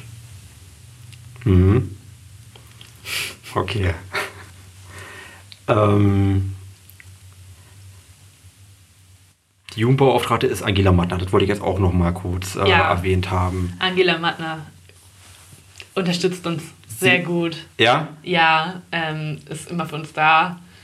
Hilft uns ganz oft, ist bei den Sitzungen anwesend. Nicht immer, aber eigentlich größtenteils. Und ähm, ja, kann man nicht anders sagen. Okay, also du würdest auf jeden Fall empfehlen, äh, sich dazu beteiligen. Aber es ist vielleicht nicht für jedermann. Was, was muss man mitbringen, um sich bei, vom Jugendbeirat angesprochen zu fühlen? Also welche Leute sind da? Naja, man muss schon bereit sein, ein bisschen Zeit in seiner Freizeit halt für politische Sachen zu engagieren, äh, zu, naja, damit zu verbringen, mhm. genau, investieren. Ähm, ja, dazu muss man bereit sein und sonst eigentlich jetzt nicht so viel. Ich, also ich würde nicht mal sagen, dass man besondere Voraussetzungen braucht. Weil ich bin da hingekommen und ich hatte ehrlich gesagt keine Ahnung. Ja, ich war bei meiner Schule aktiv, aber mehr auch nicht. Und ich habe da halt alles dann gelernt. Also äh, das entwickelt sich schon. Ich, ich glaube, das war genau die richtige Ansage gewesen. Also, weil das wäre mir jetzt auch ein Bedürfnis, äh, das, das klingt so hochtrabend, so als ja, so unerreichbar. Ist es überhaupt nicht. Wir sind ganz normale Leute und sind aber, dann auch oft herausgefordert von irgendwelchen stadtpolitischen Sachen und denken so, ah. Ja. Aber das kriegt man zusammen hin. Also es ist wirklich, wer sich für Politik so grundsätzlich interessiert und vielleicht noch gar nicht so richtig verstanden hat, wie es alles so, so läuft und was so möglich ist, der darf und soll sich auf jeden Fall dann irgendwie mit euch vernetzen, ne? weil ähm, ihr seid ja diejenigen, die da zusammenwachsen und reifen und ähm, also man muss jetzt nicht die Einser, der Einserkandidat sein. Definitiv nicht. Ich, ich kenne auch Be Gegenbeispiele, glaube ich, wenn ich jetzt so drüber nachdenke, von eurem Jugendbeirat. ich, ich jetzt keine Namen, ja. nee, also ganz verschiedene Leute und wirklich, man muss, man muss nicht mal bei sich an der Schule jetzt besonders aktiv sein. Das ist überhaupt keine Voraussetzung. Und wenn man noch nicht alle Antworten auf die Welt hat, das ist auch normal, wenn man. Äh oh, ich habe gefühlt gar keine Antworten. Also. Ja, das, das ja genau. Hm. Das ist völlig in Ordnung. ja. So, man muss einfach bereit sein, den Weg zu gehen. Und dazu laden wir herzlich ein. Sag mal, kannst du uns erklären, was der Franz-Bob-Zien-Preis ist?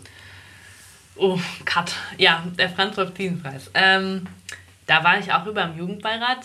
Ähm, Harter Cut, ja, zugegebenermaßen. Ja, nee, kann man ja jetzt, kann man jetzt bauen. Mhm. Ähm, das ist ein Preis, der von der Stadt Oranienburg verliehen wird. Und zwar an ein Projekt, würde ich sagen, das sich im Bereich, ja, also ich weiß, oh, jetzt, ich habe das Na, dann helfe ich dir. Also äh, ich, ich frage dich natürlich, weil du warst auch in dem, in dem ähm, Beirat oder in, dem, in der Jury äh, mit dabei gewesen. Also der Preis, der wird vergeben von der Stadt tatsächlich, wie du sagst, gemeinsam mit der Gedenkstätte Sachsenhausen. Das wäre doch der wichtige Aspekt gewesen.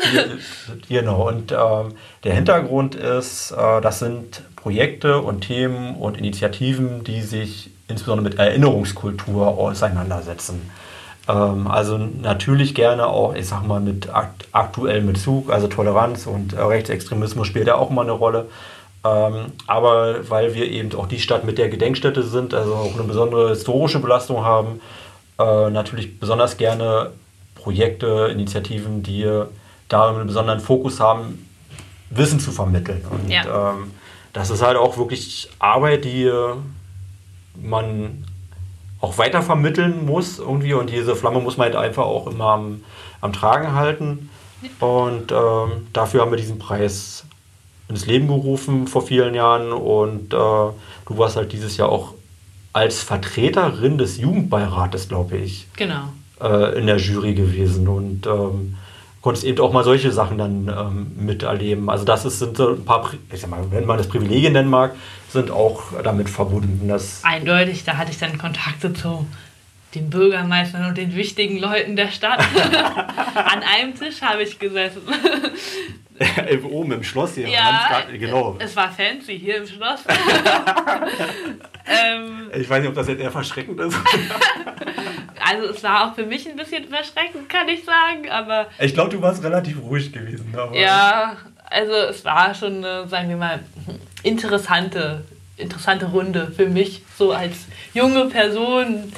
Aber es war trotzdem wirklich sehr interessanter Einblick und vor allen Dingen das Thema, dass man sich halt so erinnerungskulturmäßig äh, zeigt und das auch wertschätzt, ist natürlich super aktuell und wichtig. Ähm, deswegen fand ich es schon sehr gut.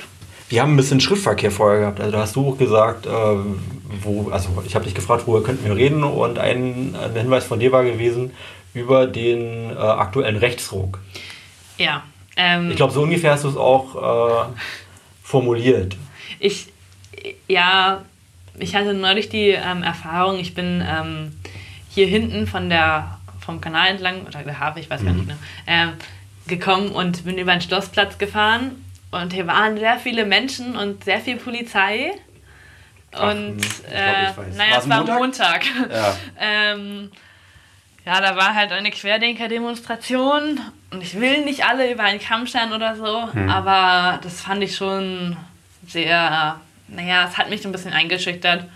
Ähm, ja, Demonstrationsfreiheit, ja, Meinungsfreiheit und so weiter. Ja, und man muss bei Corona auch, und da darf ich alles unkritisch sehen, auch ja, keine Frage, aber... Hm. Aber trotzdem ist mir in den vergangenen Jahren irgendwie klar geworden, dass, naja, ein deutlicher Rechtsruck stattfindet und das finde ich schon irgendwie... Empfindest du so, ja?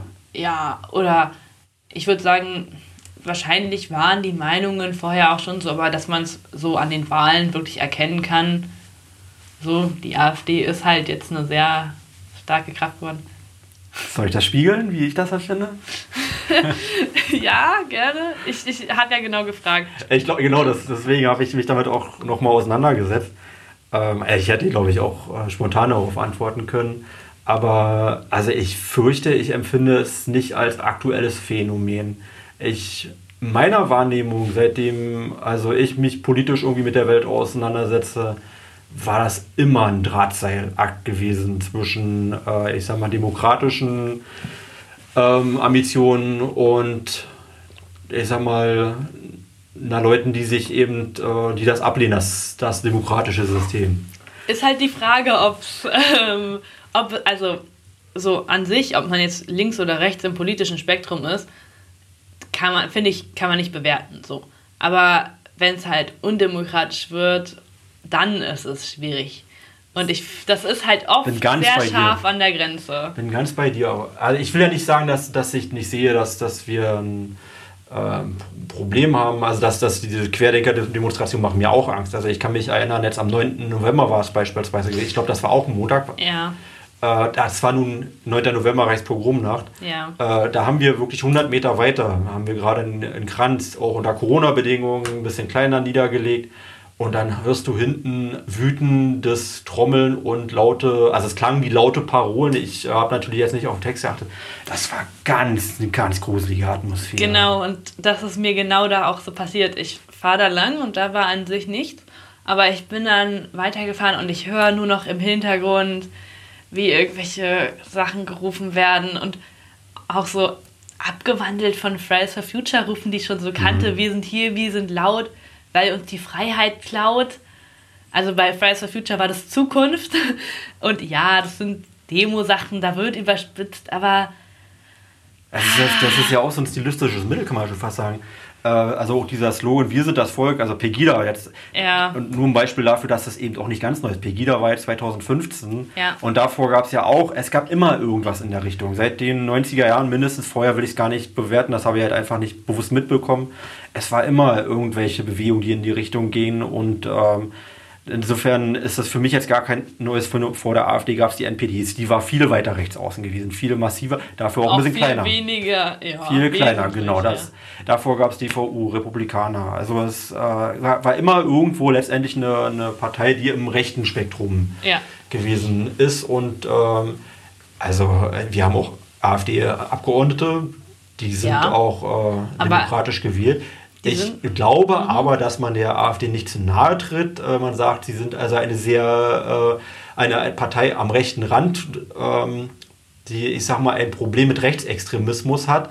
Und ich glaube, dass ich das deswegen sagen kann, weil jeder ihrer letzten Parteivorsitzenden äh, die, die, die Partei verlassen hat mit dem Hinweis, die sind mir jetzt zu rechts geworden. Ja. Und auch der aktuelle Parteivorsitzende, Herr Meuthen, hat thematisiert ja auch ein Rechtsproblem. Ja. Also das heißt gar nicht meine Wertung, sondern offenbar sind das also auch die eigenen Wertungen. Und ich kann das von außen einfach nur bestätigen, diesen Eindruck. Ja, ich finde es, auch wenn man auch sogar auf Kommunalebene beobachtet, was dann so ein bisschen passiert. Ach ja.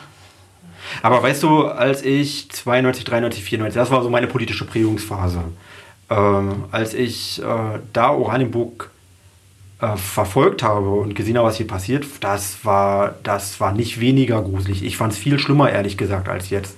Das macht mir, also ich will das nicht kleinreden, wirklich gar nicht. Also und ich sehe auch durch, aus, weiß nicht, Reichsbürger oder irgendwelche subtilen, äh, naja, komischen Symbole, wo man, äh, oder manchmal gar nicht so subtilen Symbole, mhm. Aber ähm, ich kann mich auch an Zeiten erinnern, da hat es einfach zum normalen Kleidungsstil gehört, dass man eine Bomberjacke und äh, weiß, Springerstiefel mit weißen Schnürsenkeln getragen haben musste. Und das war in Größenordnung in, in der Bevölkerung. Ähm, und das habe ich damals als viel härter irgendwie wahrgenommen, als das, was jetzt passiert. Ich, ich fürchte, ich fürchte, dass das äh, dass Demokratie und äh, diese Auseinandersetzung, die ja auch mühsam ist, wie wir ja gerade festgestellt haben, ähm, dass die wirklich jede Generation die sich einfach aufs Neue erkämpfen muss. Das ja. ist kein Geschenk, was jetzt so übergeben wird und jetzt ist Demokratie da für alle Zeit. Auf jeden Fall. Ich, ich meine, es gehört natürlich dazu, auch dass andere Leute eine andere Meinung haben. Ähm, nur an gewissen Punkten kann man sich ja, also finde ich es schon, dass man sich schon dagegen stellen sollte, kann. Das ist kein Widerspruch von mir. Beispielsweise, also ich weiß ja nicht, ob es, wie sehr es geplant war, aber es gab ja auch mal hier vor dem Schloss, ähm, nicht diesen Sommer, sondern vergangenen Sommer, ein AfD-Tagungsort. Ich weiß nicht genau, was für ein Anfang. Das war vor der Landtagswahl, glaube ich. Genau, vor der Landtagswahl. Mhm. Da war ja auch hier am Schloss so ein schönes Banner. Nie wieder. Weißt du, wer die Idee hatte? Äh, ich weiß es nicht, aber ich habe eine Vermutung. Ich sag's dir nicht. Ich ähm, war ja auch nur meine Wertung, dass man auch da ein bisschen Widerstand zeigt. Ist nur meine Perspektive. Mhm. Aber ähm, ich, also sowas halt finde ich schon, ist schon sehr wichtig. Mhm, ist es. Also es, und das ist letztendlich auch ein Punkt, wo man immer auch ein Stück Rückgrat zeigen muss. Genau. Also wenn, wenn es mal so Phasen gibt, wo man das Gefühl hat, es ist alles im Reinen, das ist immer ein sehr kurzer Abschnitt.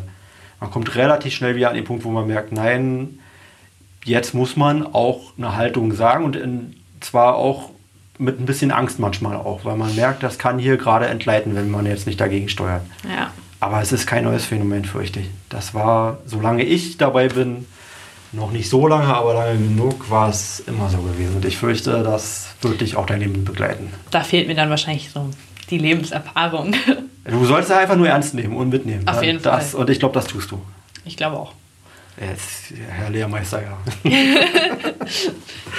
so, jetzt kann ich lange einen Zettel nicht mehr lesen. Es wird nämlich früh dunkel. Ich habe übrigens gleich noch die Stadtverordnetenversammlung, weil wir heute nachsitzen müssen. Ach, die Nachsitzung, ja. Ja, Ja, ich glaube, das ist jetzt nicht unbedingt geeignet, hier zu diskutieren. so, pass auf. Äh, aber ein paar Punkte haben wir noch. Fridays for Future, da bist du auch engagiert. ja, ähm, allerdings nicht so extrem wie in anderen Teilen. Ja. Wir haben ja eine Ortsgruppe hier Ja. in Oranienburg, äh, die schon mehrere Demonstrationen und Veranstaltungen geplant hat. Aber ich war da eher ähm, so unterstützend dabei, nicht so richtig aktiv. Ich bin sehr gut im Bannermalen zum Beispiel. ähm, aber klar, Fridays for Future finde ich ist eine sehr wichtige Sache heutzutage. Warum? Ähm, naja, haben wir anfangs schon diskutiert. Klima, jetzt neben Corona natürlich, aber so die größte Herausforderung. Und es passiert ja anscheinend nicht genug. Also selbst die Politik selbst sagt das ja. Ähm, deswegen finde ich super, dass junge Leute das fordern und einfordern und sozusagen zeigen, wir wissen, dass, wie die Fakten aussehen, wir wissen, wie die Wissenschaft das sieht. Äh, und dass man dann halt auch das einfordert, damit die Zukunft halt garantiert wird. Also Ja. Ich hatte gerade am letzten Freitag? Freit- ja, natürlich Freitag.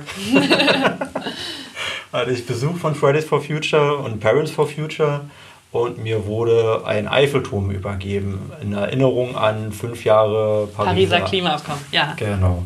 Und äh, da ich, also hab ich, war ich gerne da gewesen, übrigens auch mit meinen Kindern, weil Ah, okay, das wusste ich nicht. na, also ich habe ja auch Kinder, also ich Ja, möchte ja, auf also, jeden Fall.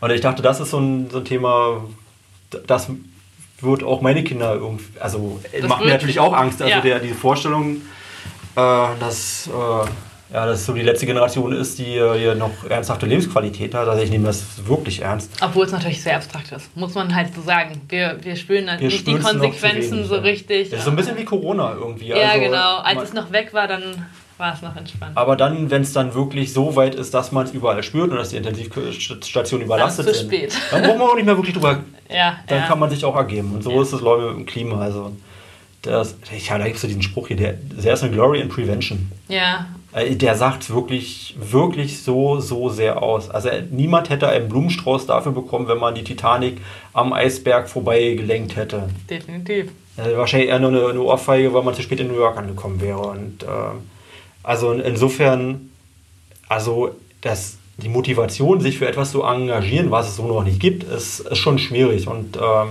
es ist auch deswegen schwierig, das habe ich da auch geantwortet, weil jeder, jeder wird ähm, sofort zustimmen, dass wir was fürs Klima machen müssen. Und das, also da, also wenn es so abstrakte Ideen sind, sehr gerne und ähm, unterschreibt ja auch jede politische Partei. Ja. Aber naja, nicht jeder, aber. fast jede. Aber wirklich glaubhaft wird es ja erst in dem Moment, wo man dann auch seine eigenen, naja, Lebensqualität ähm, auch einschränkt oder runter priorisiert. Also ich sag mal so eine Sachen wie Windkraftanlage, Solaranlagen. Ja. Äh, Verwendet die Landschaft. Ja, richtig. Dann, dann weißt du, wie, wie ehrlich das ist. Und ähm, das sind dann die Punkte, wo ich als Bürgermeister darf dann quasi äh, natürlich mich für äh, Klimapolitik engagieren, aber dann aber bitte nicht mit Verspargelung der Landschaft und bitte nicht auch, was weiß ich, äh, wir reden, werden bald über ein Wasserstoffkraftwerk reden. Und ähm, wir werden, also es gibt so viele Themen, wo man merkt, wenn es dann konkret wird. Man will halt dann selbst keine Einschränkungen. Zurück zur Natur, aber bitte mit dem Auto. Genau, super. Ja, und also das ist der Punkt, wo man dann auch wirklich dann sich bekennen muss und wo also auch, auch ich in meiner Rolle, ich mache dann die Beschlussvorlagen dann oftmals, äh, dann, da braucht man dann einfach auch Rückendeckung. Ja. Ein kleiner Hinweis irgendwie an Fridays for Future, also dass wir nicht irgendwie gegeneinander agieren, sondern Aber wir wollen schon das Gleiche. Und am, ja, da kann ich auch mal jetzt fragen, ähm, am Freitag wurden ja Forderungen mhm. übergeben von Fridays for Future. Meinungen dazu? Also, die sind ja schon, also man muss halt aus der einen Perspektive, es, sind, es ist Aktivismus, ja. Man setzt sich für etwas ein, man fordert Sachen, sehe ich alles. Aber dann kommt es natürlich darauf an, wie, wie kommt es auf der anderen Seite an. Du hast jetzt das Wort Aktivismus jetzt selber genannt. Irgendwie. Ja, ich, ich habe damit gerechnet, dass das jetzt kommt. aber du hast es gesagt. Ich kann nur sagen, ich kann das jetzt nicht ganz von der Hand weisen, dass die eine oder andere Sache so ein bisschen so klingt. Also was ich, was ich also besser verstanden hätte, wenn ihr gesagt hättet, wir wollen so und so viele. Vielleicht muss uns einmal sagen, was gefordert wurde, oder? Äh, oder versuch du es nochmal auf den Punkt zu bringen. Also, Klimaneutralität bis 2030? Das ist das, den Punkt habe ich verstanden. Ich meine, wird eine Herausforderung, aber das ist ein ganz konkreter Punkt. Und ähm, dass die Stadt den Klimanotstand ausruft? Das ist die Frage. Ähm, prüfen wir übrigens gerade jetzt wirklich. Wir haben eine Klimamanagerin. Und Klimaschutzbeauftragten der genau, Stadt. Genau. Also Genau, der erstmal der zweite Punkt. Wir haben eine Klimamanagerin, ähm, die äh, prüft gerade, ob der, der Aus Ausrufen des Klimanotstandes, ob das ein geeignetes Mittel ist, um es mal okay, so zu sagen. Okay. Gibt es da schon irgendwie also ich, ich lasse das frei, weil ich sage dir, ähm, also ich lasse das offen äh, und äh, kann auch sein, dass wir Dinge, die wir heute so einschätzen, in sechs oder in zwölf Monaten anders einschätzen, vielleicht strenger ja. einschätzen. Haben wir mit Corona ja eh nicht gemacht. Aber äh, ich sage dir auch, dass äh, man sich auch der Konsequenzen bewusst sein muss, äh, Klimanotstand heißt, dass wir wirklich einen Katastrophenzustand ausrufen zu dem Zeitpunkt und dass alles andere sich dem unterzuordnen hat. Zum Beispiel auch Jugendclubs, auch Schulen, auch äh, so die schönen Angenehmlichkeiten der Stadt, Stadtentwicklung, sondern alles hat sich dem Klimaschutz komplett und massiv unterzuordnen. Ja. Und da muss man sich die Frage auch selber dann auch mal stellen. Das, ja, auf jeden Fall muss man sich die Frage stellen. Ist das angemessen? Also und ich habe keine klare Antwort dazu, weil ich meine, das ist, äh, man muss schon irgendwie auch sich entscheiden, auch weiterzuleben und irgendwo, ich sage mal, einen Kompromiss zu finden, der auch tragbar ist für, ich sag mal, eine Mehrheit in der politischen Landschaft. Und auf der anderen Seite sehe ich aber auch, dass, äh, also hab, oder ich habe mindestens persönlich die Angst, dass, dass es eben nicht reicht, was wir schaffen. Und wir haben schon eine Menge geschafft, will ich auch mal gesagt haben, weil das immer ein bisschen so ungerecht ist, so von wegen, wir müssten jetzt mal anfangen, über Klimapolitik nachzusprechen. Ja, auf jeden Fall. Also Atomkraftwerke war zu, zu meiner Zeit, äh, ist, also da, das war jahrelange Arbeit oder Ozonloch, ich weiß ja nicht, ob du das überhaupt noch kennst. Also. Klar, aber es ja, hat sich ja eigentlich aber das sind, also äh, das, das war ist, schon viel, es ist viel. Als ich äh, in der DDR groß geworden bin, da, da war der Lenitzsee, er war bunt, weil da, das war Öl auf dem Lenitzsee, weil einfach alles aus den Kasernen insbesondere und aus den Industriebetrieben wurde einfach ungefähr ins Wasser geleitet. Das, das habe ich persönlich noch erlebt. Da ja, sind Tiere jetzt da. Das ist natürlich eine ganz Wolf andere. und Biber und so. Die gab es in meiner Kindheit nicht. Also es ist schon wirklich viel passiert. Und trotzdem, ja, du hast recht. Äh, also ich, ich verstehe es. Irgendwie hat jede Generation die eigenen Herausforderungen und eigenen Dinge gemeistert so. Aber wenn man sich halt anhört, dass wenn in den 1980ern irgendwie ein Klimaschutzabkommen passiert wäre, man hätte sich darauf geeinigt, dass man pro Jahr ein Prozent mhm. weniger CO2-Emissionen hätte. Und dann hätten wir heute überhaupt kein Problem. Ne? No glory in prevention. Mhm. Das wäre halt so einfach und dann denkt man sich halt im Nachhinein so, ah, ärgerlich. Trotzdem ja, ist halt die Frage, wie wichtig man es wertet. Ich persönlich, ähm, wir mussten uns neulich für eine ähm, Englisch-Diskussion vorbereiten zum Thema auch Klima, globale Erwärmung. Mhm. Ähm, und da habe ich in der Vorbereitung gelesen, dass in Deutschland seit Ende der, dem, des 19. Jahrhunderts die durchschnittliche Temperatur schon um 2 Grad gestiegen ist. Das ist schon viel, wenn das weltweite Ziel eigentlich 1,5 Grad sind. Und wenn man weiß, welche Folgen es sind, dann, also desto mehr ich mich damit beschäftige immer, desto doch pessimistischer werde ich dann, wenn man dann hört, was die Folgen sind und nicht wie wenig, aber vergleichsweise wie wenig ähm, im Vergleich zu dem, was gefordert ist, was nötig ist, tatsächlich passiert. Also, hm. aber ich verstehe auch, dass klar, ich wünsche mir auch gleichzeitig, dass das Jugendcafé eröffnet wird und man möchte auch nicht, dass die Straßen kaputt gehen oder dass der Rest irgendwie. Ja, ein Thema hervorheben, ohne die anderen zurückzusetzen. Das ist so ja. die große Kunst dabei. Es ist immer ein Kompromiss irgendwie. Am Ende ist es das, ja. Und ähm, ja, aber das wird eine spannende Debatte werden und es ist bestimmt nicht verkehrt, wenn man die Latte noch ein Stückchen weiter nach oben legt. Äh, das ist auf jeden Fall geboten. Du, ich gucke gerade äh, auf die Uhr, habe mir selber die Regel vorgesetzt, auf gar keinen Fall über 90 Minuten. Da sind wir schon sehr nah dran. Ja. Ich hätte noch zwei, drei Punkte, aber ich äh, lasse es jetzt einfach offen und ich glaube, das ist auch okay. Ich glaube, wir haben, wir haben ein ganz spannendes Gespräch geführt und äh, war wirklich super kurzweilig, hat mir riesen Spaß gemacht. Und ich wünsche dir alles Gute. Ich äh, glaube, ich werde auch noch von dir hören und äh, werde deinen Weg äh, sehr neugierig begleiten, soweit ich das, das darf und kann von dir aus. Würde mich freuen. und ich wünsche dir alles Gute. Hat mir viel Spaß gemacht. Dankeschön. Ja, ähm, danke für die Einladung. Nochmal alle, ihr könnt gern euch beim Jugendbeirat engagieren. ähm, die Wahl ist bald, alles auf der Homepage von der Stadt. Und ich freue mich wirklich, dass ich hier sein konnte. Vielen Dank. Sehr gerne. Alles Gute. Ja. Tschüss. Dir auch.